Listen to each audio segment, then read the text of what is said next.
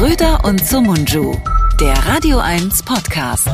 Achtung, Achtung, hier spricht Radio 1 mit unseren beiden Kommentatoren von der Front, Florian Schröder und den unaussprechlichen Namen dieses osmanischen Bastards, Cengiz.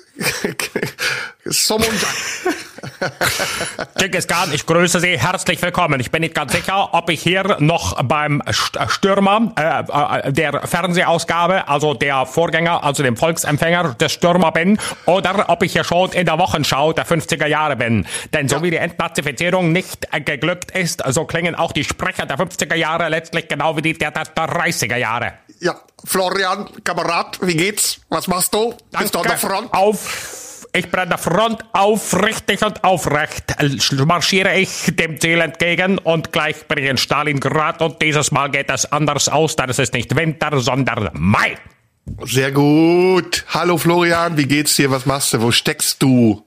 Danke. Ich äh, stecke wie immer da, wo die Front ist. Da, wo ich bin, da ist vorn, beziehungsweise da, wo vorne ist, da wäre ich gern und versuche hinterher zu laufen. Und ich bin äh, in, in Berlin, glücklicherweise, in Berlin, zu Hause in meinem Heimstudio, äh, irgendwo zwischen Prenzlauer Berg und Zehlendorf, in einem meiner vielen äh, Häuser, die mir hier gehören, damit sie mir kein anderer wegkauft. Bist du schon in eine Sperre gekommen, weil Klimakleber die Straße blockiert haben? Wie du weißt, äh, bin ich ja führerscheinlos. Das heißt, Führerscheinlos? Das gibt's Genau. doch gar nicht! Doch, das muss es geben. Dann können nicht alle Führer sein. Ähm, ich bin ja das führerscheinlos, das heißt, Strack-Zimmermann wüsste. So, dann gibt weiter. das richtig Ärger. So, ich bin ähm, auf, ich bin ja ohne Führerschein unterwegs. Also ich fahre ja auch da Zug, wo gar keine Gleise sind. Und ähm, ich habe nichts mitbekommen. Ich kriege immer mit, dass hier Staus sind und so. Ich äh, sehe das dann immer. Und ich bin ja mittlerweile auch auf dem Level angekommen, wo ich einen Privathubschrauber habe. Habe ich hier nicht so erzählt, weil ich hier gerne ein bisschen bescheidener rüberkommen möchte. Aber ich fliege oft mit meinem Hubi durch die Gegend und mache dann die Fotos, die dann bei RBB24 mir wieder auf Instagram entgegenkommen. Und äh, nö, bisher keine Probleme. Oh, äh, ich habe nur gesehen, bei Welt.de haben sie sich gefreut, als Klimakleber sich am Ernst-Reuter-Platz festgeklebt haben. Und da sind die Autos einfach drum rumgefahren. Um sagen, Ja, das sah auch ein bisschen gesehen. lustig aus. Da musste ich auch auch ein bisschen drüber lachen. Ist mein neues Hobby. Ah. Ich gucke mir gern diese Videoschnipsel an, wo dann äh, Klimakleber weggetragen werden und ähm, empörte Bürger sich aufregen. Noch mehr aufregen, Das als ist sie schön, ne? schon empört sind. Das, Das sind super ist so Videos. schön. Ja. Das ist so geil, wie Leute endlich einen Grund haben, die Aggression rauszulassen, die seit 30 Jahren in ihnen ist. Und du hast das Gefühl, es gibt nichts Schöneres, als dass die letzte Generation da ist, damit man den ganzen Hass auf die Welt, den ganzen Frust auf sich selbst, alles, was man so in sich reingefressen hat, im wahrsten Sinne des Wortes, endlich rauslassen kann. Die letzte Generation tut wirklich mehreren Generationen auf einmal den Gefallen, endlich ein Feindbild haben zu können. Ja, aber ich mag auch die Videos, äh, in denen die letzte Generation dann so schreit oder die die Mitglieder der letzten Generation, wenn die weggetragen werden. So, Es ist, es ist richtig geil. Die schreien auch total inbrünstig. Aber es ist, es hat auf beiden Seiten was. Auch die, die sagen, hau ab! Ich will zur Arbeit! Hau ab! Die dann auch so richtig Genau. heftig schreien. Ne? Ja, und das sind so Leute, bei denen du denkst, ey, ganz ehrlich, ich weiß nicht, wer auf deiner Arbeit froh ist, dass du gleich da bist. Warum fährst du nicht einfach wieder nach Hause? Warum machen diese Leute eigentlich kein Homeoffice? Wenn die sich so bei ihrer Arbeit benehmen, Alter, das ist echt, das ist doch eine Zumutung. Wozu hat man Ja. denn Homeoffice erfunden? Damit jetzt die falschen Leute trotzdem zur Arbeit fahren, statt mal zu Hause zu bleiben. Nämlich die, die Ja, man ja. nicht sehen will am Arbeitsplatz. Ja, ja, ja. Also gut, das das ist dir nicht passiert. Du hast, habe ich gesehen, die Cor Coronation Cor Coronation geguckt? Nee, hast du nicht geguckt. War ist ja auf den Sack gegangen, oder? Ich habe ja King, äh, King Charles in in äh, Inauguration, wie sagt man da? In ach, es ist mir so egal. Es ist mir so wurscht, aber wir können Korrosion. ja, wir können wir können auf Corona, es gab's nie, wird es auch nicht mehr geben, war eh eine Erfindung. Insofern kann es gar nicht Koronation heißen, denn sonst wäre King Charles ja gar nicht wirklich im Amt. Dann wäre Ja. er ja eine Erfindung. Also von Karl Lauterbach oder so. Also insofern, wir können da gerne drüber reden. Wir können über die Royals reden. Da habe ich aber keine wirkliche Ahnung. Ich kann nur sagen, ich freue mich drauf, dass King Charles jetzt ähm, der Neue ist und ich habe den Eindruck, er ist auf so eine angenehme Art unsympathisch. Und ähm, wenn ihm irgendwas nicht passt, dann sieht man das auch sofort. Und das ist ein Fortschritt zu seiner Mutter, der man ja nie ansah, wie es ihr ging, weil sie wirklich immer nur so aussah, als würde sie warten, dass der nächste Kuchen bereitsteht, den sie anschneiden kann. Und da werden jetzt mal neue Seiten aufgezogen, das gefällt mir gut. So, mehr habe ich dazu nichts zu sagen. Von dir? Hast du was Nö, ich auch nicht. Hast du Themen vorbereitet? Bestimmt, oder? Du hast bestimmt was. Ich bin natürlich wie immer ein, ein Bündel, ja, ein Kessel buntes an Themen. Und ja, äh, kann dir kann, sagen, ähm, und zwar, wir können sprechen über äh, Robert Habeck und seine äh, innerfamiliären Verflechtungen in seinem Ministerium. Da dachte ich, da komme ich dir entgegen, das wird dir sicher gut gefallen. Ähm, ist jetzt auch kein so riesiges Thema, aber vielleicht wollen wir auch einfach mal ein paar Themen im Schnelldurchlauf abarbeiten, mach mal, mach damit mal. wir der, der Aktualität, die uns ja zugeschrieben wird und von der wir leben und die die Menschen sich von uns wünschen, auch Tribut zollen. Ähm, also, äh, umso tragischer, dass Boris Palmer weg ist, merken wir jetzt eine Woche danach. Jetzt bleibt nur noch der Familienclan von Robert Habeck bei den Grünen übrig. Ähm, viele Trauzeugen sind ja offenbar um ihn rum, also das halbe Ministerium besteht aus seiner Familie. Und es regen sich jetzt alle wahnsinnig drüber auf. Ähm, ich muss sagen, ich finde das erneut sehr gut und sehr angenehm und sehr richtig, weil man sieht, dass die Grünen zu einer ganz normalen Partei geworden sind und dass sie sich erfolgreichen Parteien wie der CSU immer erfolgreicher annähern. Ähm, die einen machen es halt mit Maskendeals und anderen Sachen. Hier ist jetzt eine große Familie am Start. Ich, ja, muss aufgearbeitet werden, muss sich angeguckt werden. Andererseits ist es natürlich interessant, dass diese ganze Aufregung erst jetzt entsteht.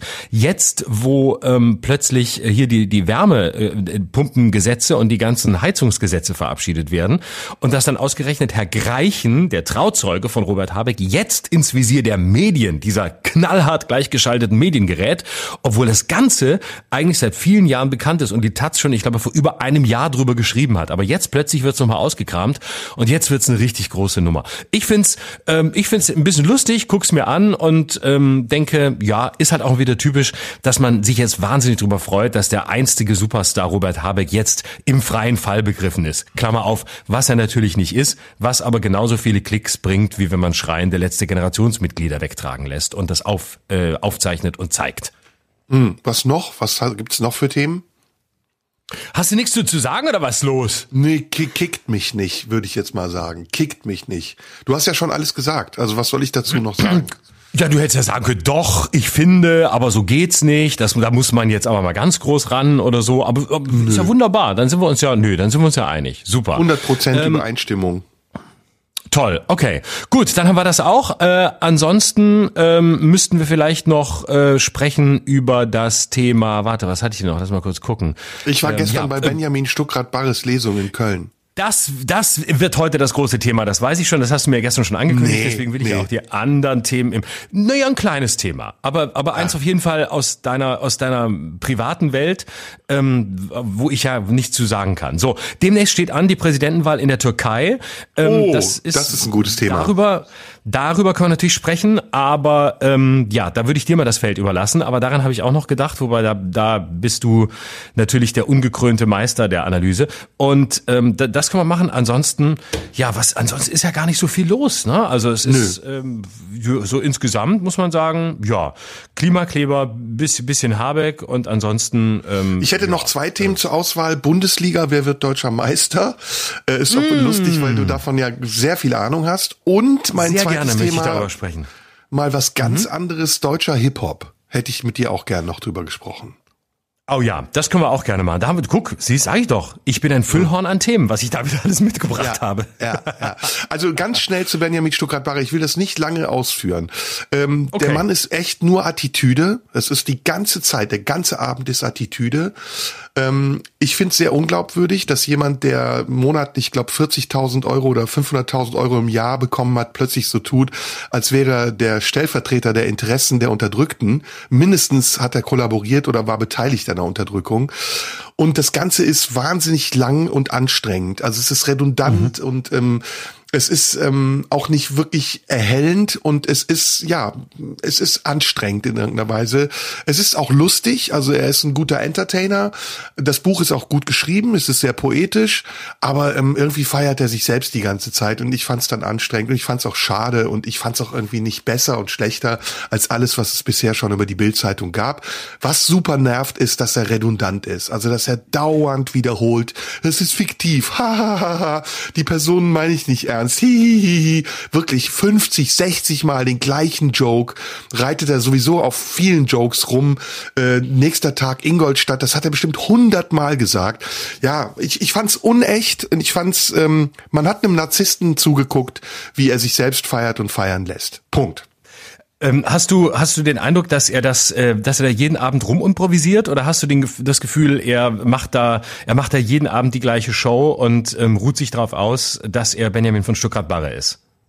Ja, das ist schon viel improvisiert, das glaube ich, aber es ist eben diese Attitüde, dieses Hingerotzte. Eigentlich interessiert mich das alles nicht. Der Verlag interessiert mich nicht. Äh, die Leute, die es lesen, sind alle dumm. Er ist wahnsinnig klug. Er, er weiß alles. Er hat alles durchschaut. Er spricht die beste Sprache, hat die geilsten Jokes und alle anderen sind irgendwie dumm. Und diese MeToo-Geschichte, die er da aufbereitet, die ist ein alter Hut und ich glaube sie ihm überhaupt nicht. Also jemand, der so nah dran ist und dann so tut, als wäre er Zeuge einer Geschichte, Geschichte, von der er vorher nichts wusste, währenddessen nichts wissen wollte und nachher erst erfahren hat, als er ein Buch darüber schreibt. Also das ist, ähm, ist Masche. Ist aber okay, ich hatte Spaß. Es war nur mega lang. Okay, wie lang geht denn der Abend? Boah, es ging bis 11 Uhr. Und er kam oh Gott, nicht zum Ende. Es, der, es ist wirklich, bevor der ein Kapitel gelesen hat, der hat, glaube ich, vier Kapitel insgesamt gelesen, hat der endlose Schleifen gezogen. Und die Leute mögen ihn auch. Er ist ja auch ein sympathischer Typ irgendwie, wobei ich finde, der ist auch ein bisschen strange, so wie er sich benimmt. Er hat so was Epileptisches, obwohl epileptisch letztlich in diesem Zusammenhang als Schimpfwort verstanden werden soll. Ja. ist das denn, ist er denn ist er ist, ist er denn so nervös, wie man ihn? Ich habe nur die Ausschnitte gesehen von von der Premiere im Berliner Ensemble, ähm, wo man ja so das Gefühl hatte, ja, ist auch einfach äh, irgendwie 20 Dezibel zu laut und einfach auch viel zu, ja, er ist so hektisch, er ist so er ist so aufgedreht und er fahrig, ist so drüber. Fahrig, ja, ja, ja genau. Die ganze Zeit auf der Bühne, was ich ehrlich gesagt ein bisschen unverschämt finde dann ähm, ja dann die obligatorischen Köln-Jokes. Ja, ich bin hier mhm. durchgelaufen. Wie kann man so einen Müllhaufen so toll finden? Ja, hat jeder auch schon mal gemacht den Joke. Also mhm. es ist viel Zugeständnis an den Geschmack des Publikums. Es ist wenig Echtes dabei und es ist wahnsinnig aufgebauscht. Also die Story ist am Ende, da ist Katharina Blum, die er übrigens zwischendurch auch erwähnt von Böll oder Hans-Georg Esser von Wallraff, ja 30, 40, 50 Jahre spannender gewesen gewesen. Mhm. Äh, da fällt mir ein, wo wir gerade bei Autoren sind. Ähm, letzte Woche habe ich gesehen, Angela Merkel bei der Leipziger Buchmesse, auch eine, eine große Autorin, die jetzt auch ihr eigenes Buch rausgebracht hat. Nicht ganz so überdreht wie Benjamin von Stuckrad-Barre. Wie heißt hat das? sich interviewen lassen das? von. Oder wie heißt nee, nee, so, so eigentlich. Äh, welch, wie heißt, was ist es mein Land? Oder irgendwas mit mein Land. Ist, welches ist mein Land? Irgendwie sowas. Irgend so eine Frage ist, ist der Titel. Ja, ja, nee, genau. Aber wie schaffen das, das wäre besser gewesen. Was ist mein, was ist jetzt mein Land oder irgendwie so? Und äh, auf jeden Fall war sie bei der Leipziger Buchmesse und ähm, gab die Audienz und Giovanni Di Lorenzo von der Zeit, liebe Grüße, ähm, war dieses Mal derjenige, der mit seinen Fragen an ihr abprallen durfte. Und das geht ja immer sehr gut. Die, die Angela Merkel Show, wenn sie sehr, sehr selbstironisch da sitzt und im Grunde sagt, ich habe alles richtig gemacht, fragen Sie ruhig weiter, äh, macht nichts, ich bin weiterhin da. Und äh, das war ist also, war sehr, es war eine sehr, sehr lustig. Ich habe mir Teile davon angeguckt und ähm, habe immer wieder gedacht, sie hat einfach einen, sie hat einfach einen guten Humor und äh, sie, sie lässt einfach alle, die sie da interviewen wollen, auflaufen und schafft es aber gleichzeitig, dass Journalisten auch in so eine, in so eine Attitüde kommen von, oh, ich darf jetzt die Kanzlerin befragen, ich darf jetzt die Kanzlerin, ich darf, ich muss jetzt, ich muss jetzt ganz vorsichtig sein. Also die Ex-Kanzlerin, also eigentlich ist sie ja immer noch, also im, im Herzen vermissen wir sie ja alle. Und dann haben sie alle sowas Devotes und sie kostet das einfach wunderbar aus und weiß, dass sie da ganz ganz galant äh, durch diese anderthalb Stunden oder diese Stunde gehen kann, dass das Interview endet und dass es am Ende sowieso auf ihr Konto eingezahlt haben wird und niemals auf das Konto dessen, der glaubt, sowas wie kritische Fragen zu stellen. Ja, gut, dann haben wir zwei Sachen abgehandelt. Wollen wir über die Türkei-Wahl sprechen? Lass uns das tun, ja. Ne, wir gucken wir jetzt auch nicht mal allzu lang, damit wir uns da nicht drin nee. verlieren, weil sonst wird es zu ausführlich. Genau. Was weißt du denn ähm, So, dann, du sagst, du bist so nicht der Fachmann. Wie kann ich dir helfen? Ja, im, du kannst mir ganz einfach helfen. Also ich, der natürlich wie immer die Berichterstattung nur sehr oberflächlich verfolgt hat, habe den Eindruck, es könnte, es könnte dieses Mal gelingen, ähm, dass Erdogan tatsächlich abgewählt wird. Es scheint zum ersten Mal ja tatsächlich jemanden zu geben, der das schaffen könnte. Ähm, ich, ich empfinde Erdogan auch gerade als sehr wackelig. Äh, es gab ja diesen Wahlkampfauftritt, bei dem, den er erst abgesagt hat hat, glaube ich, dann kam er doch. Ähm, also es sieht ja so ein bisschen, es, es riecht für mich als jemanden, als Deutschen, als Kartoffel, riecht es für mich ein bisschen nach Morgenluft. Täuscht mich da? Täusche ich mich da oder ist das so? Ja, es riecht nach Morgenluft, aber meine Meinung ist da ziemlich klar. Ich glaube, die Wahl wird ähm, zu Erdogans Gunsten ausgehen. Das wird er sich nicht mhm. bieten lassen. Dafür hängt er zu sehr drin an den Hebeln, zu sehr dran an den Hebeln der Macht und auch zu sehr drin in der Macht. Ähm, ja, wir können da mal einen Blick drauf werfen. Also im Augenblick ist es so, äh, Erdogan ist seit 20 Jahren an der Macht. Ähm, das System kommt ihm sehr zugute. Das türkische Wahlsystem hat eine der höchsten ähm, Prozenthürden, um die Parteien zuzulassen, auf der ganzen Welt mittlerweile bei sieben Prozent. Früher war sie sogar bei zehn Prozent. Und dieses Mehrheitswahlrecht äh, bestimmt, dass die Fraktionen, die nicht die sieben Prozent überschreiten, ihre Stimmen an die stärksten Fraktionen abgeben und danach die Stimmen proportional weiterverteilt werden.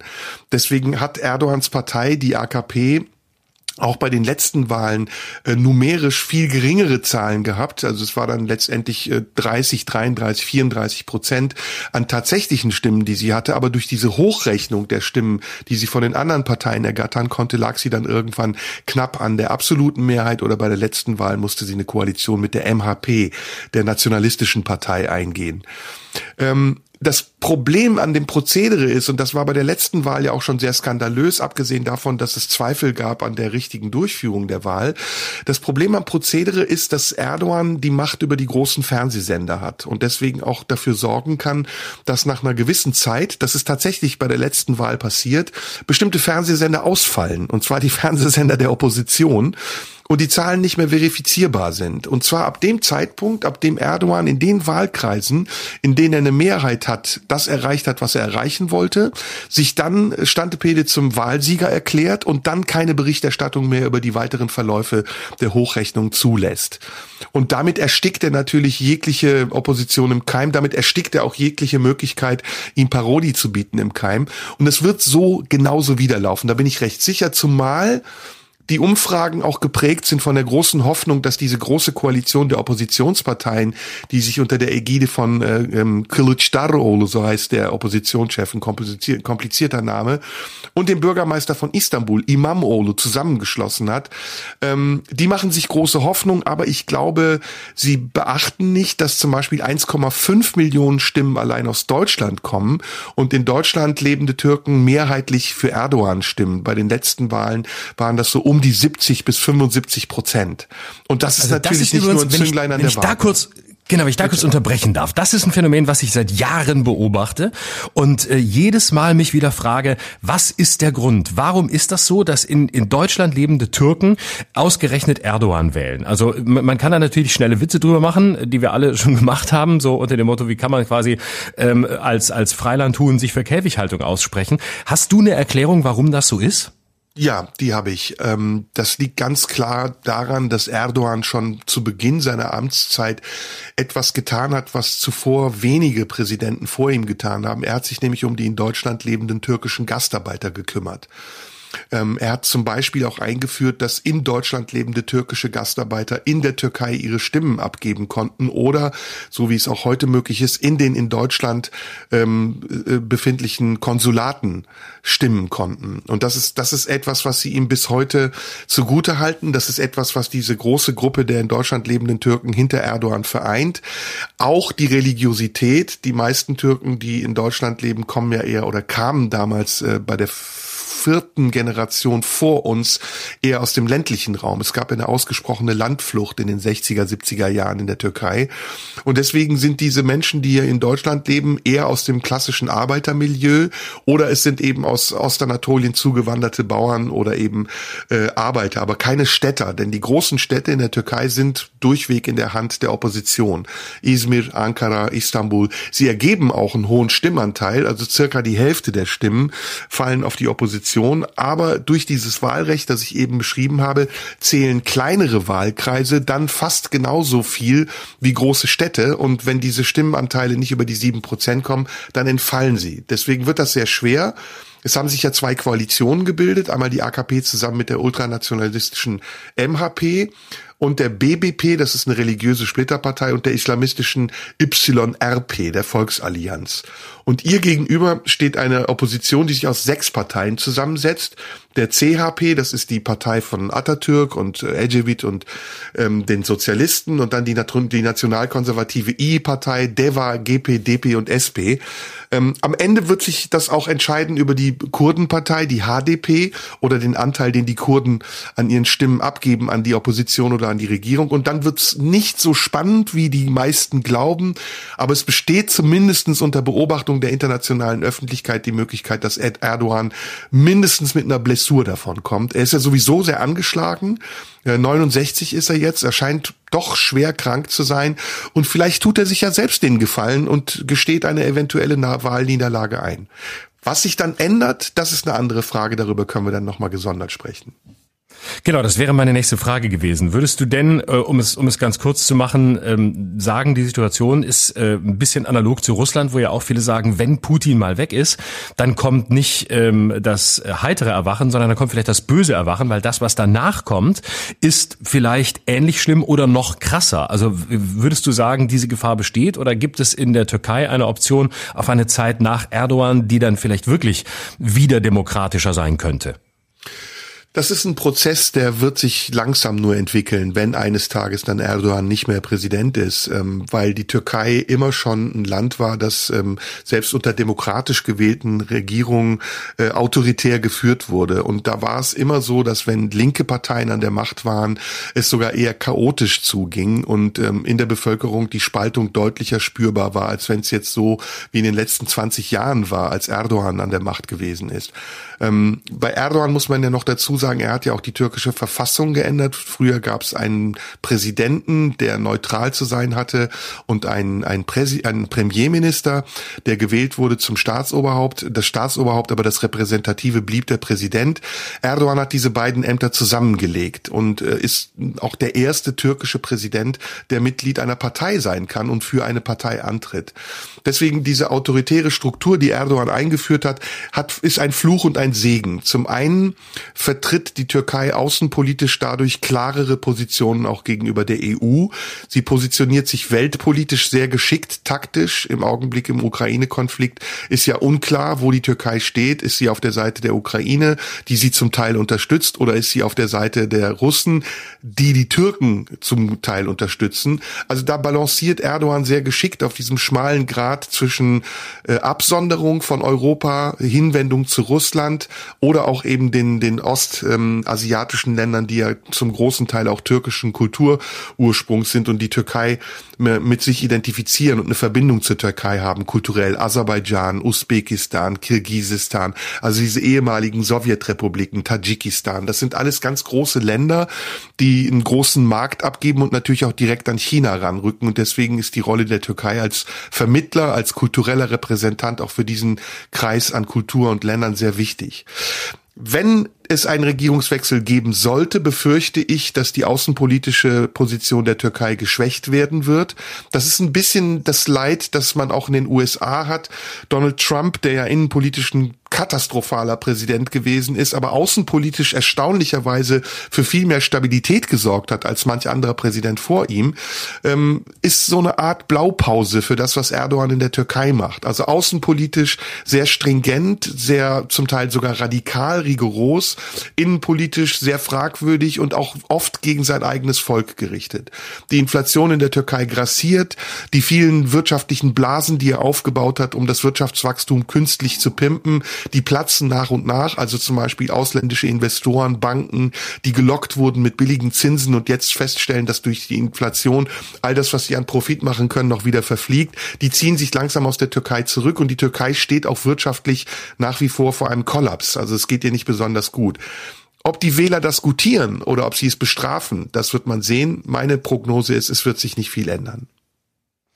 Diese Haltung von Erdogan im, im Ukraine-Konflikt finde ich übrigens ziemlich, äh, ja, ziemlich spannend, weil eigentlich ist es ja so, dass Erdogan eigentlich einer ist, der sehr stark oder sehr nah an Putin ist, nämlich einer, der ähnlich wie Putin, der ja ans, ans äh, russische Reich glaubt, ans osmanische Reich glaubt. Also eigentlich sind das ja eher Brüder im Geiste. Und ich hätte erwartet, dass sich Erdogan in diesem ganzen Konflikt viel früher, viel eindeutiger auf die Seite von Putin stellt. Ich hätte nicht erwartet, dass er so gezielt sich in der Schwebe hält und so gezielt gezielt spielt, auch mit den Erwartungen an ihn, auch mit Erwartungen anderer Länder an ihn, sondern ich hätte eigentlich gedacht, ähm, dass diese, diese Koalition, die ja nach meiner Erinnerung Putin auch immer wieder gesucht hat mit ihm, viel stärker erwidert wird. Aber stattdessen ist es äh, ja genauso wie du beschreibst. Er spielt da ein Spiel zwischen Europa und äh, Russland, der Hinwendung Richtung Osten und doch der Hinwendung Richtung Europa. Würdest du sagen, da steckt ein, ein Ziel, eine Taktik, ein Kalkül dahinter? Oder ist das einfach äh, seinem Alter und seiner, seiner Unerfahrenheit mit einer solchen Situation geschuldet, dass er, dass er sich da so verhält, wie er es tut? Nein, ich glaube, das ist eher ähm, Erdogans Impulsivität. Das, ähm, das ist keine politische Linie, die er verfolgt. Und in, in der langen Zeit, in der Erdogan jetzt türkischer Präsident ist, und er war ja vorher auch schon erfolgreicher Oppositionspolitiker, er war sehr, sehr erfolgreicher Istanbuler Bürgermeister, da waren das auch die Merkmale seiner Politik. Auf der einen Seite eben dieses bestimmte, rigide, nationalistische, die Sehnsucht danach, wieder ein starkes osmanisches Reich aufzubauen unter seiner Führung, ein neo-osmanisches Reich. Und auf der anderen Seite diese unberechenbare Wechselhaftigkeit, die er zum Beispiel bei einer der letzten Wahlen ja auch gegenüber den Kurden demonstriert hat. Die HDP, die er damals geködert hat, mit einer Machtoption hatte über zehn Prozent. Und als sie ihm dann zu gefährlich wurde, hat er den ähm, Parteiführer Selahattin Demirtas der HDP, der sehr beliebt war, inhaftieren lassen. Er sitzt übrigens heute immer noch im Gefängnis und wartet auf seine Freilassung. Erdogan ist einfach unberechenbar, um das kurz und knapp zu sagen, auch außenpolitisch. Mal nähert er sich an Israel an, dann greift er Israel wieder an. Ähm, mal macht er gemeinsame Sache mit den Muslimbrüdern in Ägypten, dann will er wieder säkular sein. Ähm, das gleiche mit Putin. Mal streitet er sich mit Putin über irgendwelche Flugzeuge, die über türkisches Hoheitsgebiet fliegen und droht ihm. Im nächsten Atemzug macht er wieder gemeinsame Sache mit ihm und verbündet und verbindet sich mit einem, mit einem, ja, Diktator Diktatoren und äh, mit einem Diktator. Und er selbst, glaube ich, sieht sich zwar demokratisch gewählt, aber die Politik, die er macht, ist durch und durch diktatorisch. Sie ist, sie ist auf ihn zugeschnitten und ich glaube, er bereitet auch vor, dass nach seinem Abgang sein Sohn irgendwann an die Macht kommt da muss man sehen, die Türkei ist seit Jahren ja schon ein Land, in dem sehr viele politische Wechsel stattgefunden haben und leider auch allzu oft durch militärische Putschs beendet wurden. Ähm, der letzte Putsch der ähm, am 14. Juli vor ein paar Jahren stattgefunden hat, hat ja dazu geführt, dass Erdogan auch radikal die Strukturen der Türkei geändert hat. Er hat zahlreiche politische Gegner inhaftiert. Ich glaube, an der Zahl waren es sechsstellig, also 200.000, glaube ich, politische Gegner, Journalisten, äh, Juristen, Künstler, die alle im Gefängnis gelandet sind, weil Erdogan seinen seinen ärgsten Feind, äh, den in, in den USA lebenden äh, Gülen, ähm, äh, schwächen beziehungsweise auch inhaftieren wollte, verfolgen wollte, weil er ihn als Terroristen sieht und seine Organisation als Terroristenbewegung. Und all das strahlt ja auch nach Europa aus. Erdogan spielt seine Macht auch sehr unberechenbar gegenüber der NATO aus, wenn er zum Beispiel den Beitritt Finnlands oder Schwedens oder Norwegens verzögern lässt, mit der Begründung, dass Schweden Terroristen schützt. Und man kann nur hoffen, ähm, und das ist übrigens eine Kritik natürlich auch an der deutschen Außenpolitik, dass die Deutschen irgendwann lernen, Erdogan auch die Stirn zu bieten, indem sie zum Beispiel eben nicht indirekt gemeinsame Sache mit ihm machen. Das war in der Flüchtlingsfrage ja der Fall. Da haben sie ihm mehrere Milliarden Milliarden gegeben, damit er den Flüchtlingsstrom aus dem Nahen Osten abhält. Kein Land äh, in, in Europa oder in Osteuropa nimmt so viele Flüchtlinge auf wie die Türkei. Kein Land bekommt aber dafür von der Europäischen Union auch so viel Geld. Und all das, diese brisante Mischung, diese brisante Mixtur eben aus der Unberechenbarkeit, aus seiner Machtposition, aus seiner autoritären Haltung, innenpolitisch auch, all das ergibt die Frage, wohin geht die Türkei? Und meine große Hoffnung ist, wenn es nicht diesmal klappen sollte, dass die oppositionellen Kräfte noch stärker werden und dass vor allen Dingen auch der Druck durch das Ausland auf die Türkei größer wird, damit die Türkei sich endlich auch zu demokratischen Reformen bekennt. Das wollte ich eben auch noch als, als letztes anmerken. Das ist halt auch das Problem der, der, der Deutschen, insbesondere der deutschen Außenpolitik, dass sie sich eben in einem solchen Maß in seine Hände begeben hat und abhängig, abhängig gemacht hat von ihm, dass es eigentlich fast unmöglich ist, äh, an ihm Kritik zu üben, weil was er ja auch schon mehrfach getan hat, er im Zweifel eben Europa und insbesondere auch Deutschland erpresst und sagt, pass auf, Kinder, wenn ihr hier den Mund zu weit aufmacht, die Grenzen sind ganz schnell offen und dann sieht die Situation bei euch aber ganz anders aus und da könnt ihr mal gucken, wie ihr mit den ganzen Menschen klarkommt, die dann kommen, die ich hier für euch aufbewahre, im wahrsten Sinne des Wortes. Und dadurch sind, ist natürlich gerade Europa in einer wirklich sehr schwachen Position, wenn es um, wenn es um Kritik und Dialog geht. Europa ist da sowieso in einer schwachen Position, weil sie sich in der Flüchtlingsfrage ja darauf festgelegt haben, das Problem von anderen lösen zu lassen. Und das hat ja auch Lukaschenko in der in Weißrussland schon erkannt. Ähm, dass man damit Europa erpressen kann. Jetzt haben wir natürlich eine neue Situation durch den Ukraine-Krieg. Und wir haben eine klarere Positionierung auch Europas, des Westens gegenüber Russland. Ähm, das würde theoretisch ja eigentlich beinhalten, dass man die Türkei auch dazu zwingt, Farbe zu bekennen. Und ihr vielleicht sogar, was ich sehr klug fände, aber das steht gar nicht zur Debatte, einen EU-Beitritt in Aussicht zu stellen, um sie auch zu ködern, um auch zu sagen, okay, ihr könnt sofort EU-Mitglied werden. Das macht man ja zum Beispiel im Fall der Ukraine oder anderer Länder auch. Und da geht es auch recht problemlos. In der Ukraine ist es noch eine andere Frage. Ich glaube, das wird noch ein bisschen länger dauern. Aber es würde zumindest dazu führen, dass, glaube ich, auch die oppositionellen Kräfte und die frustrierten Kräfte, die jetzt noch in der AKP sich bündeln, eine andere Perspektive, eine verlockendere Perspektive hätten wie gesagt, die Türkei ist wirtschaftlich jetzt nicht besonders stark und nicht gut dran. Und zu sehen oder zu wissen oder zu hoffen, dass sie irgendwann Teil der Europäischen Union werden kann, gerade auch in Bezug zu der Konkurrenz gegenüber Griechenland, das wäre schon ein ganz wichtiges Mittel, was die EU gegenüber der Türkei einsetzen könnte. Aber die EU will die Türkei nicht äh, aufnehmen. Das ist ja schon seit langem klar. Und deswegen spielt sie da ein sehr verlogenes Spiel. Und Erdogan spielt dieses Spiel mit und er spielt vor allen Dingen auch seine Macht an der EU aus. Ich erinnere mich noch genau, als 2005 Merkel an die Macht kam und damals dieses Wort von der strategischen Partnerschaft mit der Türkei immer vor sich hier. Äh, privilegierte Partnerschaft. Privilegierte, genau, privilegiert war das Wort, exakt, genau. Und äh, was ja im Grunde der Inbegriff dessen war, was, was äh, du gerade als die Verlogenheit bezeichnest, nämlich, dass man so tut, als sei die Türkei ja eigentlich zur EU gehörig und eigentlich gehöre sie auch in die EU. Und wenn sie sich noch ein bisschen anstrengt, dann kommt sie ja auch rein. Aber jetzt halt doch doch noch nicht. Und es war nach meinem Eindruck immer so, dass man sie so ein bisschen am ausgestreckten Arm hat verhungern lassen, aber trotzdem den Arm nicht einziehen will, was vielleicht ehrlicher gewesen wäre, nämlich Leute, so wird's erstmal nichts oder wir wollen euch nicht oder was auch immer. Aber stattdessen hat man so mit ja und wenn dann mal und die Menschenrechte und überhaupt und ähm, dann können wir mal, mal vielleicht drüber reden. Und da habe ich mich immer gefragt, ja, das ist das ist so eine das ist so eine nichts halbes, nichts ganzes Haltung, womit man ähm, mögliche mögliche wirklich privilegierte Partner, was die Türkei in meinen Augen ja gar nie sein sollte, das war ja Augenwischerei, im Grunde wirklich abstößt, nämlich indem man ihr genauso ein Gefühl gibt, was man am Ende dann gar nicht einlöst. Mhm. Ja, und dazu kommt eben ähm, die Frage auch, warum macht die EU das nicht? Ne? Das, äh, die, die stellt man sich ja schon lange. Es gab ja ein Assoziationsabkommen in den 60er Jahren, das der Türkei garantiert hat, irgendwann mal eine Perspektive zu haben zum EU-Beitritt. Aber dieses Assoziationsabkommen wurde immer wieder verwässert, verzögert und hinausgeschoben. Und deswegen steht die Türkei eigentlich seit über 50, 60, 70 Jahren vor den Türen Europas und muss sich entscheiden, wohin sie sich entwickelt. Die Europäische Union hätte das früher erkennen können, denn eigentlich ist die Türkei ein, ein, Land mit einem guten Wirtschaftswachstum und einer stabilen Basis. Es gab zum Beispiel 2021 9,1 Prozent Wirtschaftswachstum.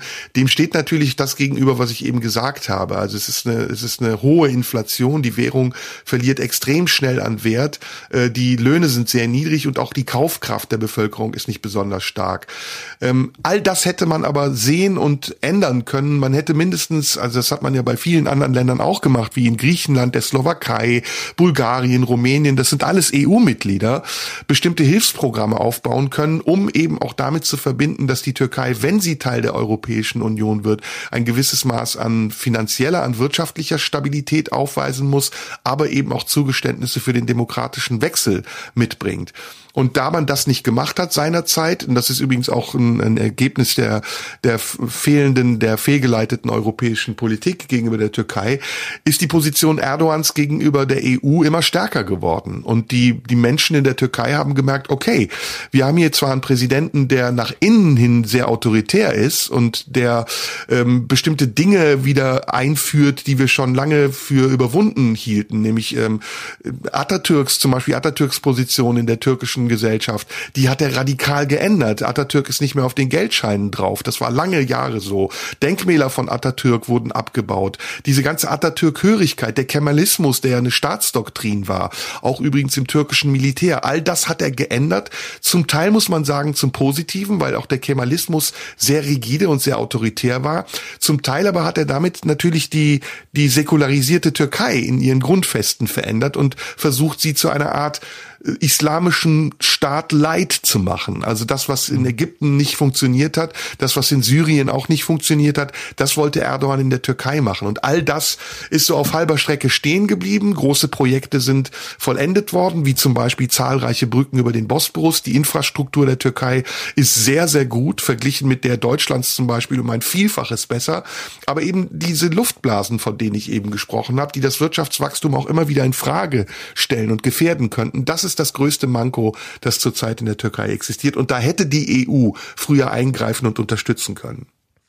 Wenn ich jetzt mal den Advocatus Diaboli spiele, könnte man natürlich auch sagen, okay, ein Land, das ähm, sich in eine, eine solche autoritäre Struktur reingewählt hat oder hat mein, rein manövrieren lassen durch einen wie Erdogan, da kann man natürlich schon auch von EU-Seite die Frage stellen, ist dieses Land reif für eine Architektur wie die EU?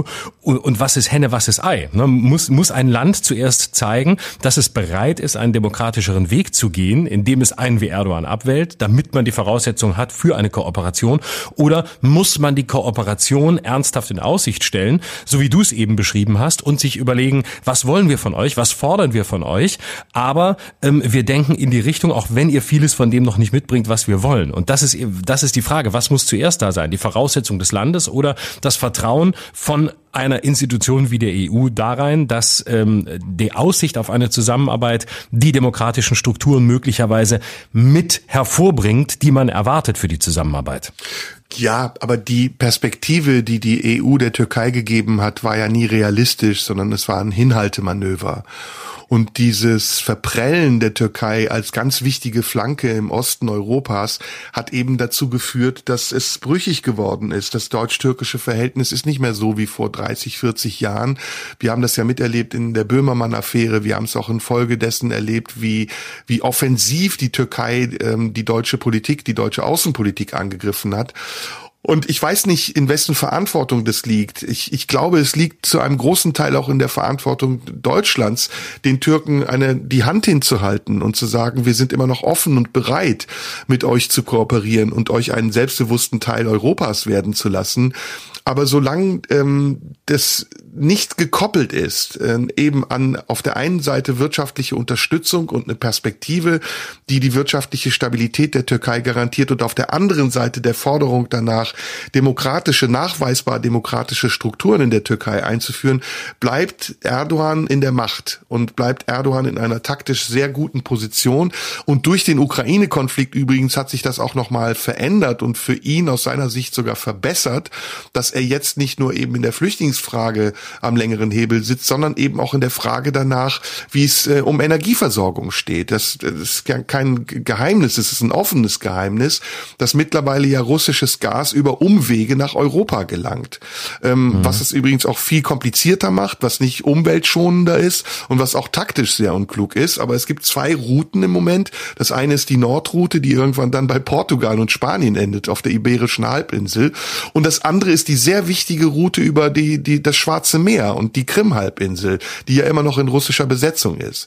Und da ist die Türkei als Nadelöhr mit dem Bosporus und den Dardanellen ähm, ein ganz wichtiger Baustein, auf den man ja viel zu spät erst gesetzt hat, auch in der Frage der Lösung des Ukraine-Konflikts. Das ist übrigens, jetzt kommen wir wieder auf die Grünen, auch ein gravierender Fehler der deutschen Außenpolitik, dass sie nicht viel schneller den Schulterschluss auch mit Erdogan gegen Russland gesucht hat, sondern dass sie auch die Friedensbemühungen, die die Türkei ja am Anfang gezeigt hat, um Russland und Ukraine an einen Tisch zu setzen, sehr schnell verworfen hat und damit auch die Chance verpasst hat, da ziemlich schnell zu einem Ergebnis zu kommen. Gut, ich glaube, damit haben wir Punkt. das Thema für den Moment ausführlich bearbeitet Sehr gut. und besprochen. Danke für deine Fragen.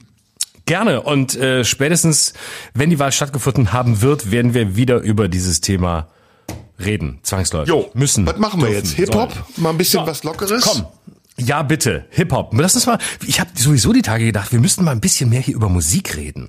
Ja. Weil ähm, ich weiß, du bist ja, du bist ja sowieso ein, großer, großer Musikfan und ein großer Musikexperte.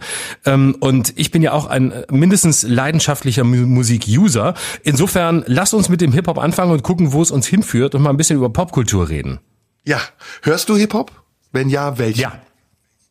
Punktuell, aber nicht nicht sehr viel. Äh, warte, was was höre ich denn? Lass mich mal, ich muss mal kurz in meine in meine Playlists gucken, was ich so zuletzt gehört habe, was ich äh, was ich an deutschem Hip Hop gut fand. Äh, ich habe neulich ein ah fällt warte mal hier. Äh, Neulich habe ich was sehr Gutes gehört von Prinz Pi, den ich vorher gar nicht so ver verfolgt hatte, der einen geilen Song gemacht hat mit Casper. Das zum Beispiel ist was, was ich aktuell höre. Äh, ansonsten, boah, was höre ich denn? Das ist wirklich eine gute Frage. Kriegst du die Singlecharts in Deutschland zusammen? Nein, oh Gott, das ist mir so peinlich. Nein, ich krieg sie nicht mehr hin. Ich krieg sie nicht mehr hin. Ich Tipp, kriege, ich höre die Songs, aber was ganz, was ganz oben ist in den deutschen Singlecharts aktuell, Nicht gucken. ich gucke nicht. Nein, ich gucke nicht. Ich möchte es doch von dir kommen. wissen. Sag. Man könnte drauf kommen. Also es ist Hafti, erstaunlich. Hafti, Hafti. Nein, nein, nein, nein, nein, nein. Es ist erstaunlich, es ist Ich ein und weiß. derselbe Künstler. Ein und derselbe Künstler ist dreimal in den Charts. Auf eins, auf zwei, auf sechs. Und die eins, ich gebe dir einen kleinen Tipp. Ich weiß es, die Tipp. große, die große, die große ähm, äh, Hip-Hopperin Helene Fischer. Nein, nein, auf eins ist ein Duett. Auf eins ist ein Duett. Duett. Warte, ist das dieses, ist, ähm, ist es dieses Lindenberg-Duett? Ja, das ist es. Apache 207 mit Komet Stimmt. Udo Lindenberg. Ja, das habe ich mir jetzt fast gedacht, weil das einfach ein super erfolgreicher Song ist und, und ich ständig darüber lese und davon höre und ihn auch selber schon gehört habe. Und ähm, okay, Zwei gut. ist auch Apache übrigens 207 und sechs ist Apache auch mit Breaking Your Heart. Die, die Charts, und deswegen ist das Thema eigentlich gut, dass wir drüber sprechen, sind durchsetzt von Hip-Hop. Auf sieben ist Jesus Bones MC. Dann haben wir Pass auf, Hood Black. Jesus Bones MC ist auf neun. Raf Camorra Luciano sind auf zehn. Also die Deutschen hören gerne Hip-Hop. Muss man sagen. Offensichtlich. Das, das, das war zu meiner Zeit noch nicht so. Ähm, aber ich habe in den letzten Jahren den Eindruck gehabt, Hip-Hop ist eigentlich eher ein bisschen, ein bisschen aus der, aus der Aufmerksamkeit oder mindestens aus der zentralen Aufmerksamkeit verschwunden. Aber mein Eindruck war auch, ohne es so konkret benennen zu können, dass es in, den, in, der, in der letzten Zeit irgendwie wieder, wieder angesagter ist oder wieder, ähm, wieder, wieder mehr rezipiert wird, wie wir Musikwissenschaftler sagen. Hast du eine Erklärung dafür? Ja, also es ist ganz klar, dass Hip-Hop die, der, die führende Musikrichtung ist in Deutschland. Das ist Jugendkultur. Das hat sich in den letzten Jahren sogar noch vergrößert und verstärkt. Äh, man denke nur an Bushido, an Flair, an all diese Leute, äh, Kollega, die Stars sind und, und wirklich eine Menge Platten, oder sagt man heute noch Platten, Alben verkaufen und ähm, ja, wirklich große Player sind. Und Apache 207 ist ja ein ganz witziger Typ, der bei ihm ist ja nicht klar oder mittlerweile ist klar, dass er das ja so ein bisschen spielt auch, ne? Dass das eine Rolle ist, die er da spielt. Ist eigentlich ein sehr kluger Mann eigentlich, der der Abitur hat, der aus Ludwigshafen kommt, der der Rechtswissenschaften studiert hat, aber seine sein Stil, sein Markenzeichen ist ja dieses leicht dümmliche, ne? Also dieses Apache, bleib, bleib, das singt auch so ein bisschen. Kennst du Roller, ja, ne? Ja, kenne ich, ja. Sein, sein erster, sein erster Hit. Ja, und auch die Videos sind künstlerisch hervorragend gemacht. Ich kann es dir nur dringend ans Herz legen, Mhm. dir diese Videos mal anzugucken. Sie sind voller Ironie. Ähm, ich finde auch sein, sein Wortwitz unglaublich gut. Ja, und deine Frage war, ähm, ob das so ist, wie du denkst. Ja, es ist so. Hip-Hop ist im Moment der Mainstream. Das ist Mainstream-Pop eigentlich mittlerweile. Also soweit ich Apache verfolgt habe, ist es, wirkte es auf mich tatsächlich so, als sei der Hip-Hop mal auf die Stufe gekommen, auf die er viele Jahre mindestens in Deutschland nicht gekommen ist, nämlich, dass er auch mal eine Ironie verkauft oder eine Ironie mitverkauft, dass er, dass man sieht, dass da nicht alles tot ernst genommen wird, weil vorher oder früher, mindestens soweit ich es mitbekommen habe, war ja Hip-Hop immer der Kampf irgendwelcher Clans gegeneinander, Hip-Hopper gegeneinander, ähm, die, die Hälfte war vorbestraft bis, bis ähm, irgendwie mit einem Fuß immer immer im Knast. Und jetzt kommt so eine, jetzt kommt so sowas rein, was dem eine neue Ebene gibt, was auch den die die die Bildsprache und auch die die benutzte Sprache ähm, mal ins Zwielicht drückt. Und zwar im positivsten Sinn des Worts, indem es eben nicht mehr so eindeutig ist und dem die nicht mehr immer so in dieser unangenehmen Art und Weise authentisch sind, wie sie das lange waren. Weil da war ja kein Bruch, da war ja kein, da war ja nichts Gespieltes, da war ja keine Rolle, da war ja nichts, bei dem man sich gefragt hat, warum ist es so? Und, und bei Apache ist es ja, soweit ich mindestens weiß, auch die Frage, woher kommt überhaupt das, das 207? Also dieses ganze Spiel, das künstlerische Spiel mit Rollen, mit der Musik, mit der eigenen Funktion, mit der eigenen Rolle in der Musik. Das ist was, was ich am Hip-Hop immer vermisst habe, weil es immer auf so eine, ja, weil es war halt klar, es, es soll ein bisschen assi rüberkommen, es war vielleicht auch ein bisschen assi und jetzt kommen da Farben rein und das gefällt mir eigentlich ziemlich gut, weil ich das Gefühl habe, ähm, damit, damit wird es ein bisschen, damit wird es nicht so leicht lesbar und ein bisschen weniger unidentifizierbar, nee, ein bisschen weniger identifizierbar, was ja bei Kunst immer sehr gut sein kann.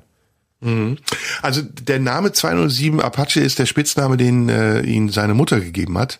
Und 207 mhm. vermutet man ist der Bundestagswahlkreis von Ludwigshafen-Frankenthal. Das ist die Stadt, aus der er kommt. Das ist ja oft üblich, dass so Hip-Hopper sich so Chiffre-Nummern geben. Ähm, ja, aber ich finde es auch. Also ich finde das sehr erfrischend, was er macht. Und es ist anders, es ist ironisch, es ist, es ist auch witzig und es ist sehr künstlerisch. Und wenn mhm. du mal überlegst, genau. wie das vorher war, ähm, Bushido, diese ganzen Gangster-Rapper, die hatten ja immer so die Attitüde des Gefährlichen. Und ich glaube, das ist auch irgendwann dann an der eigenen Unglaubwürdigkeit gescheitert, weil man mittlerweile ja auch so viel Einblick hat in das Leben von Bushido und sehen kann, dass der Typ eigentlich ja. ein Spießer ist, ja, dass das ein ganz ja. kleinkarierter, dümmlicher Spießer ist der mit einer Familie mit acht Kindern nach Dubai gezogen ist und sich von seiner ja. Frau runterbuttern lässt und im Fernsehen erzählt, wie oft er mit ihr Sex hat. Das passt nicht mehr zum Image. Ne? Nein, nein. Und das ist so aus, da, da merkt man auch, es ist so aus der Zeit gefallen. Also bei Bushido merkt man wirklich, wie, wie eine, wie eine bestimmte Kunstform ähm, und eine, eine, ein bestimmter künstlerischer Habitus in die Jahre gekommen ist. Ne? Und wie er langsam älter wird und wie er aus der aus der Zeit fällt. Allein dieses äh, diese die, diese ganze machoide Pose auf der einen Seite äh, Underdog der eigenen Frau zu sein, auf der anderen Seite über über Sex zu reden, in Dubai zu wohnen und gar nicht zu merken, wie uncool es ist, sondern immer noch zu glauben, damit äh, zünde man eine neue Stufe der eigenen der eigenen Selbstdarstellung. Dabei denkt man die ganze Zeit, du merkst einfach nicht, dass der Zug der Zeit längst an dir vorbeigerollt ist. Ja, ja.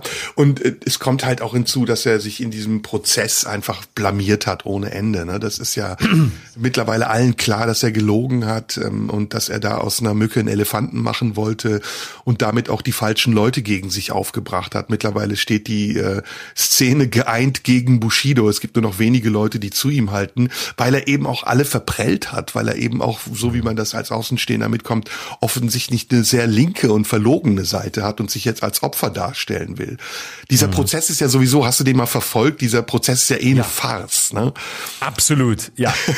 also wie viele Prozesstage da sind und worum es eigentlich geht. Es geht ja letztendlich darum, dass er äh, von Arafat eine Wasserflasche an den Kopf geworfen haben soll, bekommen soll. Und, ähm, und dann werden Zeugen aufgefahren, es ist ein Showprozess, dann sind Hip-Hop-Stars vor Gericht. Und jetzt ist, glaube ich, auch ein Versäumnisurteil gesprochen worden gegen Arafat. Ähm, also das ist alles eine Farce und das hat mit dem, was die Hip-Hopper früher als ihre Attitüde nach außen gezeigt haben, gar nichts mehr zu tun. Ich meine, ein Gangster-Rapper bemüht ein deutsches Gericht, um, um, um sich verteidigen zu lassen vor dem Angriff eines Clanchefs. Das hat mit Gangster gar nichts mehr zu tun. Das ist nur noch kleinkriminell. Ja, und ein kleiner Ganove ist er dann höchstens, aber kein Gangster mehr. Aber das ist gut, das ist ein, hat ein Show-Element. Total. Und rein künstlerisch habe ich das Gefühl, Bushido hat die gleiche Entwicklung genommen wie ähm, das Dschungelcamp. Das war vor 20 Jahren mal ganz, ganz schlimm. Und alle Eltern warnten ihre Kinder und oh Gott, meine Kinder hören Bushido, meine Kinder finden Bushido toll, Hilfe, äh, die geraten auf die schiefe Bahn, das ist doch ein Krimineller, schützt unser Land, wieso ist, wieso lebt er hier, schützt unsere Kinder von dieser grauenhaften Musik, alles ist gefährlich. So wie man in der ersten Staffel Dschungelcamp drüber redete, war, war wie, wie grauenhaft, wie menschenfeindlich unfeindlich das ist, wie schlimm, dass man nie wieder RTL gucken kann und was da Menschen gemacht wird und wie herabwürdigend das ist. Und 20 Jahre später guckt man sich das Ganze an und denkt, es ist eigentlich eine Spießerveranstaltung. Jedes Jahr sind die Leute, die da mitmachen, unbekannter. Jedes Jahr ist das, was sie machen müssen, in etwa das Gleiche. Jedes Jahr kommen wir immer wieder zu dem Ergebnis, jeder weiß, wie er sich in der Öffentlichkeit bewegt, insbesondere Menschen, die mal Prominente waren, die wissen, worauf sie sich einlassen und welche Känguruhoden sie fressen. Und es hat alles seine, ja, sowohl seine Faszination, seinen Zauber, als auch seine Abschreckung verloren, weil heute sieht man, okay, es ist letztlich eben ein Event einmal im Jahr im Fernsehen und so ist Bushido ein, ein Event, das eigentlich völlig spießbürgerlich ist und sehr viel mehr von, von deutscher Kleinkariertheit repräsentiert, als von irgendwelchen fremden Kulturen, die uns hier ähm, die Gangster nach Deutschland bringen und äh, unseren Kindern Angst machen müssen. Ja, ja, und das, äh, wie gesagt, ist ja mittlerweile auch total in der Mitte der Gesellschaft angekommen. Man kann da jetzt auch nicht alle über einen Kamm scheren, ne? Und ich finde auch, dass äh, Hip-Hop eine künstlerische Entwicklung gemacht hat. Ähm, von dem, was so an, an Street am Anfang noch drin war, was man kopiert hat aus der amerikanischen Untergrundkultur, hin zu dem, was es heute ist. Es ist heute eine eigenständige deutsche Musikkultur und da sind Künstler wie Kollega zum Beispiel hervorzuheben oder auch Haftbefehl, über den du eben kurz gesprochen hast Thomas oder ja. auch Flair, die da eine ganz eigene, die einen ganz eigenen Weg gehen. Ich habe ja, du weißt ja, ich habe vor einiger Zeit ja Flair auch getroffen zum Interview und wir haben so gelegentlich auch mal Kontakt und ich, ich schätze ihn sehr, vor allen Dingen auch als Musiker, ja, als ähm, als Musiker, der der kreativ ist, der auch versucht eben neue Wege zu gehen und die die Kunst, die er hat, zu entwickeln. Und Flair ist ja nicht nur Musiker, er ist ja auch ein sehr modischer Mensch, ein künstlerisch interessierter Mensch, der auch aus der Graffiti-Szene kommt. Da gibt's übrigens gerade eine sehr interessante Doku, die auf Netflix erschienen ist oder noch erscheint.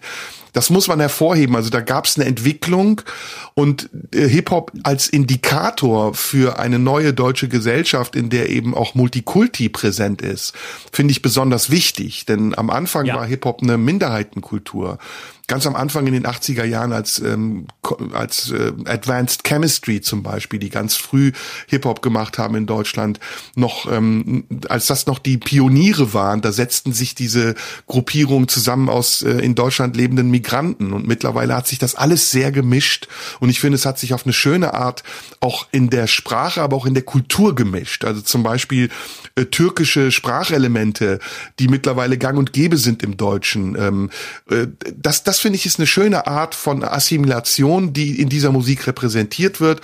Und ich bin gespannt. Also es gibt ja auch noch neue Künstler, wie zum Beispiel Capital Bra, der jetzt nicht ganz so mhm. neu ist, der wieder aus einem ganz anderen mhm. Kulturkreis kommt, der aus dem ukrainisch-russischen Kulturkreis kommt. Oder, oder, oder eben nachwachsende Künstler. Luciano, den wir eben kurz erwähnt haben, der wahnsinnig erfolgreich ist, der Millionen von, von Alben Platten Downloads verkauft und einer großen Gruppe von Menschen, die in Deutschland nebenher leben, gar nicht bewusst ist als das, was er vielleicht ist. Ne? Ja, und da ist tatsächlich eine Parallele in meinen Augen auch zur Comedy zu, zu erkennen. So wie die migrantische Comedy ähm, sich immer mehr als vollkommen normalen Einfluss auf die deutsche Comedy auswirkt und hier ihren Platz findet, genauso scheint es mit, mit dem, mit dem Hip-Hop zu sein. Ne? Also früher war das ja sowas, wo man sagte, ja, ähm, jetzt fangen die, jetzt fangen die deutschen Kinder auf dem Schulhof an, so zu sprechen, ähm, wie die ganzen Assi-Rapper und so und, und können alle kein Deutsch mehr. Also Deutsche äh, versuchen sich einem Sprachniveau von Menschen anzupassen, die aus anderen Ländern kommen und das wird kultiviert und unsere Sprache verfällt. Und mittlerweile ist es eigentlich die gegenläufige Tendenz, denn nämlich, dass sowohl migrantische Musiker, beispielsweise Hip-Hopper, als auch migrantische Künstler, Comedians, einfach ähm, die, die Breite ähm, des künstlerischen Repertoires und dessen, was zu sehen ist, erweitern und eine selbstverständliche Stimme sind. Und es fällt mir nämlich ein, weil ich letzte Woche ähm, auf so einer Veranstaltung war, ähm, auf so einem Podium, wo ich gefragt wurde, ja, ähm, ist denn, äh, früher war ja Kabarett Kabarett und Comedy immer links, äh, darf es denn jetzt auch mal rechts sein? Und ich sagte, ja, hoffentlich. Also ähm, und es darf nicht nur rechts sein oder konservativ und rechts ist ja nicht rechtsextrem, um das nochmal zu sagen, sondern es darf zum Beispiel auch migrantisch sein, es darf weiblich sein, es darf queer sein. All das ist je selbstverständlicher es wird, umso besser. Und je mehr das eigene Stimmen sind, die eben ihre Welt hier einbringen, aber als nicht als fremde Welt, sondern als Teil unserer Kultur, in der sie sind, umso schöner. Und das macht den Hip-Hop, glaube ich, im Moment auch so, auch so interessant, weil er sich selbst aus so einer, aus so einer vorhersehbaren äh, Gangster-Rap-Assi-Ecke rausgebracht hat und dadurch viel selbstbewusster und gleichzeitig viel selbstverständlicher ist. Mhm. Ja, ja, finde ich auch. Also da haben wir doch schon wieder was zu besprechen gehabt, aber ich finde, damit haben wir einen Sag ganz mal, guten Überblick gegeben. Ne? Wenn wir aber schon beim, ähm, wenn wir schon mit da, dabei sind, äh, lass uns doch mal noch kurz, weil wir gerade über die Nummer eins der deutschen Singlecharts sprechen, über Udo Lindenberg reden. Und ähm, ich finde, dass Udo Lindenberg zum Beispiel ist ein Musiker, der, ähm, den ich immer wahrgenommen habe, der mich ja genau wie viele andere auch von Kindheitstagen an begleitet hat. Ich war nie ein Lindenberg-Fan, ich war nie auf einem Konzert, ich konnte das nie so nachvollziehen, dass man, dass man da so, dass man da so völlig begeistert ist. Ich war eher von anderen Fan, aber ich konnte das immer sehr anerkennen, was er macht und respektieren und irgendwie auch ja mögen. Und ähm, ich muss sagen, dass ich den Alterungsprozess von Udo Lindenberg auf der großen Bühne mit allergrößtem Respekt verfolge. Auch dass er jetzt diese dieses dieses Duett mit Apache macht. Er hat ja vor ein paar Jahren ähm, das das Duett gemacht. Ähm, äh, eigentlich könnten wir auch ganz anders mit mit Jan Delay zusammen. Und es gibt ja relativ häufig diese Fälle, wo Künstler, die ein bisschen älter sind oder in die Jahre gekommen sind, sich plötzlich nochmal zusammentun wollen mit irgendeinem jungen Künstler, der aus einem anderen Genre kommt um sich nochmal so einen Jungbrunnen selbst zu gönnen. Und dann denkt man, nein, es ist peinlich, lass es doch einfach bleiben, mach doch dein Ding oder, oder verschwinde langsam mal. Und ich finde, dass, dass Udo Lindenberg all diese Schritte, die er da macht, in einer ganz tollen, sehr, im besten Sinn des Wortes authentischen Art macht, nämlich weil er nicht versucht, irgendwie ein junger Typ zu sein, sondern weil er der ist, der er ist, dabei bleibt, aber darin sich dann auch so öffnen kann, dass diese, diese Kooperationen mit anderen Künstlern äh, eine Qualität bekommen, die, die ich sehr respektabel finde. Wie geht's dir da? Ich war nie so ein Udo Lindenberg-Fan, muss ich ehrlich sagen. Ich habe so die Anfänge, ähm, als er dann noch bei ähm, Klaus Doldinger war, ähm, das habe ich so mitbekommen, aber ich habe das nie gehört. Das Panikorchester, das ja, das war war nicht mein Ding. Ich, ich mochte die Musik nicht. Ich fand ihn jetzt auch nicht besonders äh, charism doch charismatisch ist er schon, aber es, es entsprach einfach nicht meinem Geschmack. Und ähm, das, was du sagst, ja auch diese Zusammenarbeit mit Clouseau, immer wieder auch diese Zusammenarbeit eben mhm. mit jungen Künstlern, das ist schon bemerkenswert, ne? dass er heute mit seinen, ich glaube, 77 Jahren immer noch ähm, junge Menschen erreicht mit seiner Musik und dass er so einen Stellenwert hat, auch so eine Ikone zu sein. Ne? Und er ist mhm. natürlich auch ein politischer Künstler gewesen. Also wenn man an die Wiedervereinigung denkt, ähm, da war ja Udo Lindenberg ein Botschafter zwischen den beiden Ländern und hat ja ganz viel dazu beigetragen, dass es dann auch zu dieser friedlichen Revolution kam. Ähm, ich ich bin, wie gesagt, ich habe ihn einmal übrigens privat kennengelernt, ähm, hier in Köln. Das war eine ich auch. Veranstaltung. ich da auch. warst du auch? Nee, nee, nee, ich nicht bei der Veranstaltung. Ich habe mich auch ein einziges Mal getroffen, ja. ich weiß es Und noch. Ja, erzähl aber du, bitte, ja. Es ist erstaunlich, wie wenig tattrig er ist, ne? Also, Ja, man denkt ja, ja, so ein 77-jähriger Kreis ähm, und er nuschelt ja so ein bisschen und ist ja auch ein bisschen schon, man sieht schon, dass er alt ist, aber er ist nicht tattrig. Das fand ich interessant. Nee. Ne? Gar nicht. Und man, man könnte ja denken, nicht dafür, dass er, ich habe ihn damals gesehen in einem Kölner Hotel ähm, über einen äh, Bekannten von mir, der äh, seit längerer Zeit zu ähm, seinem Inner Circle gehört. Da hat ja so eine ganze ganze Armada von Leuten, die irgendwie um ihn rum sind, für ihn arbeiten oder einfach nur für ihn da sind, ihn bei Laune halten oder bespaßen oder was auch immer. Und äh, da hat er, da wurden wir mal vorgestellt, weil er da durch seine äh, im Hotel drin im Winter äh, bei Dunkelheit durch seine Sonnenbrillengläser geguckt. Ich freue mich, ja, schön, ja, freue mich sehr. Ja, okay, jetzt müssen wir gleich los hier, nee, geht's gleich weiter. und so und aber er war voll präsent, hat da vor sich hingenuschelt, aber äh, du hast gemerkt, ja, der ist der ist voll auf der Höhe und man, man denkt ja immer, okay, Udo Lindenberg so viele so viele Eierlikör wie der in seinem Leben getrunken hat und so wie man ihn manchmal sprechen hört, ist ist der irgendwie muss man froh sein, wenn der wenn er gerade ausgehen kann und pünktlich zum Konzert kommt, aber im Gegenteil, ein hochpräsenter ähm, in, in seiner Art und Weise sicher ein bisschen weltfremder, aber doch äh, sehr äh, ja sehr sehr angenehmer, sehr aufmerksamer Typ. Mhm. Heute haben wir echt ein paar Forstritt hier, ne?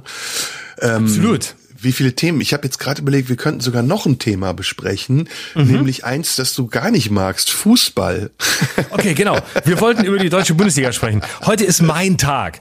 Liebe Hörerinnen und Hörer, merkt ihr es heute mein Tag? Ja. Wahl in der Türkei. Mein Thema. Äh, anschließend deutscher Hip-Hop. Ja, so mittel mein Thema, aber schon mehr. Und jetzt zum Schluss möchte mein geliebter und sehr geschätzter Fuckbuddy Serdar Dingsbums nochmal mir richtig zeigen, wo ich stehe, indem er jetzt auf mein absolutes Lieblingsthema kommt, nämlich Fußball, damit ich zum Ende der Show wirklich gar nichts mehr zu sagen habe heute. Okay, Ich aber werde du weißt beim nächsten Mal was. so rächen.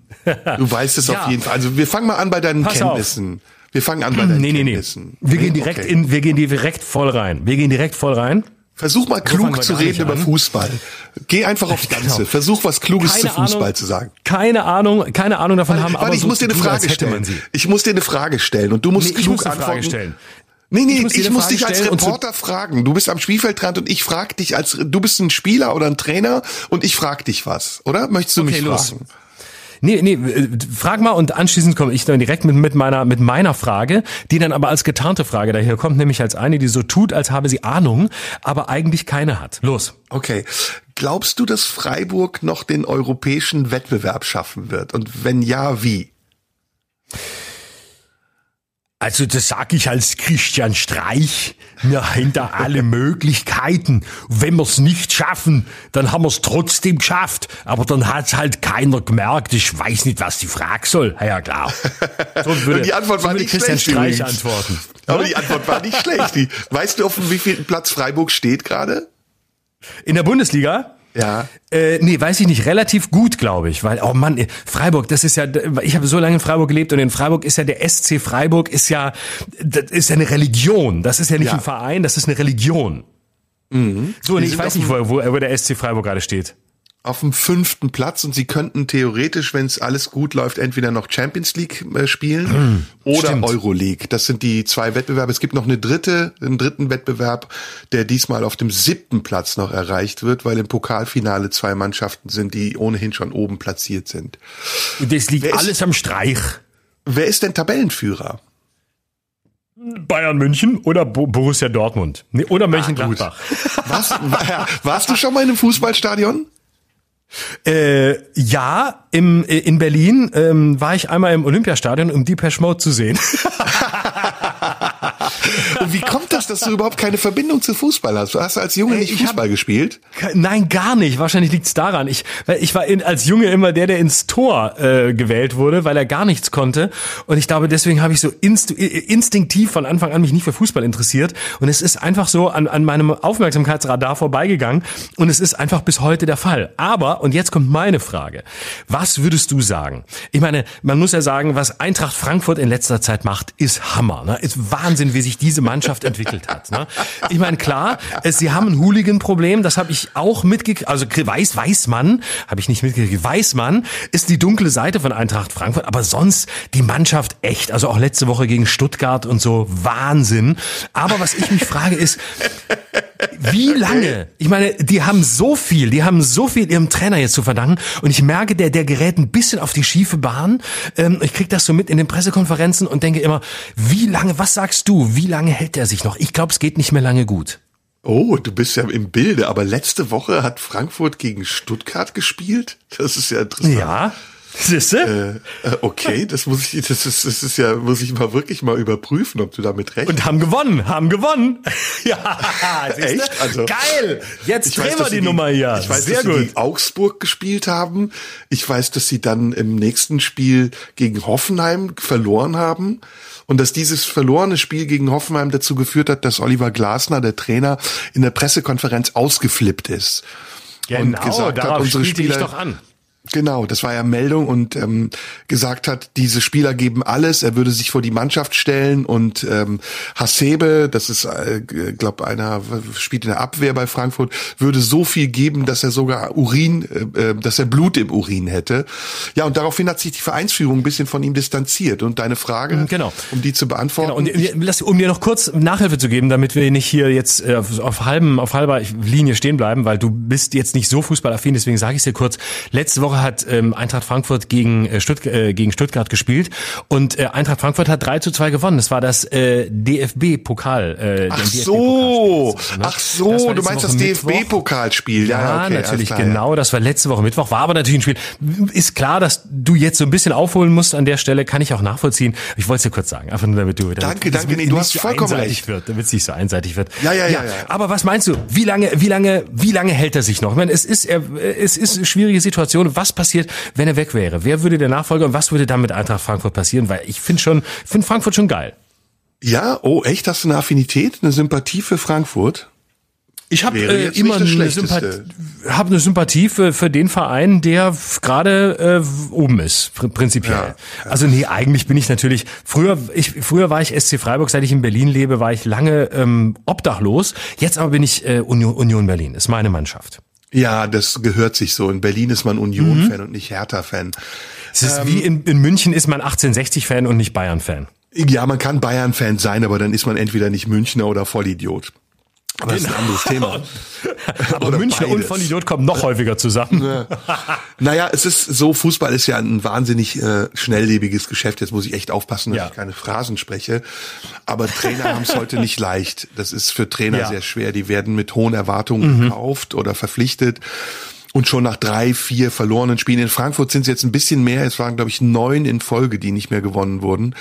Ähm, ja, dann wird die Luft eng. Ne? Dann, dann fängt die Vereinsführung an, nervös zu werden. Die Fans sowieso. Die Fans sind sehr ungeduldig. Auch bei uns gerade in Gladbach ist es so, dass Daniel Farke, unser Trainer, sehr unter Beschuss steht, was er noch einigermaßen wegsteckt. Aber ähm, das ist ja gang und gäbe, dass dann Trainer schnell gewechselt, ausgetauscht werden und dann mit einem neuen Trainer so ein kurzfristiger Schub kommt, aber man dann auch relativ schnell merkt, dass es nicht am Trainer gelegen hat, so wie zum Beispiel jetzt gerade beim HSV, der ja ein Drama erlebt. Das ist, glaube ich, das vierte oder fünfte Mal in Folge, dass der HSV es nicht schafft, aufzusteigen äh, in die erste Liga. Und das liegt nicht am Trainer, das liegt an der Vereinsführung, das liegt an der Struktur dieses Vereins. Ja, das ist einfach ein äh, letztlich unregierbarer Verein. So kann man es, glaube ich, sagen. Um es mal mit Nicht-Fußballworten zu sagen. Ja, aber hör mal, damit sind wir doch eigentlich mit den Themen heute durch. Wollen wir dann nicht ein bisschen Werbung noch machen fürs Tippi und dann sagen Tschüss? So machen wir's. Nächste Woche sind wir im Tipi am Montag, 15. Mai, 20 Uhr. Gibt's noch Karten? Ich glaube nicht, ist ausverkauft. Oder gibt's noch? Ja, ein, zwei, drei, nicht wirklich viele, nicht viele. Genau, nächste Woche. Da sind wir wieder dort. drauf. Und äh, ich auch, ich auch. Sind wir wieder live und muss mal gucken, was ich dieses Mal anziehe. Ich glaube, ich ziehe wieder einen Anzug an. Oder soll ich, Ja. oder soll ich wieder, ja, ne? Und man Mal- muss dazu sagen, es ist die vorletzte Show für dieses Halbjahr. Ob wir im nächsten Halbjahr nochmal live auftreten werden, das wissen wir noch nicht. Deswegen würde ich die Gelegenheit nutzen, ins Tipi zu kommen. Mindestens zu dieser, wenn nicht sogar auch zu beiden Vorstellungen. Genau. Die nächste ist nämlich dann, wann ist denn die nächste? Ist schon im Juni, Juni, glaub ich. Ne? 15. Juni oder so. 19. 19. Juni sind wir auch noch. Also zweimal jetzt innerhalb von fünf Wochen im TV. Und zwischendurch machen wir nochmal eine Sushi-Folge. Und dieses Mal eine, Ja. die auch gesendet werden kann. Es ist Ja. so viel Geld ge ge war, äh, mir angeboten worden dafür, dass wir diese ähm, Giftschrank-Folge veröffentlichen. Machen wir aber nicht. Na, die, mal gucken, die Summen waren einfach noch nicht hoch genug. So kann man es, glaube ich. Denke ich auch, denke ich auch. Gut, Florian. Ne? Ich wünsche dir eine schöne Woche. Wunderbar. Wir sehen uns nächsten Das wünsche Montag. ich dir auch. Und danke Tippi. schön. Bis dahin. Bis dann. Tschüss. Tschüss. Das war Schröder und Sumunju. Der Radio 1 Podcast. Nachschub gibt's in einer Woche.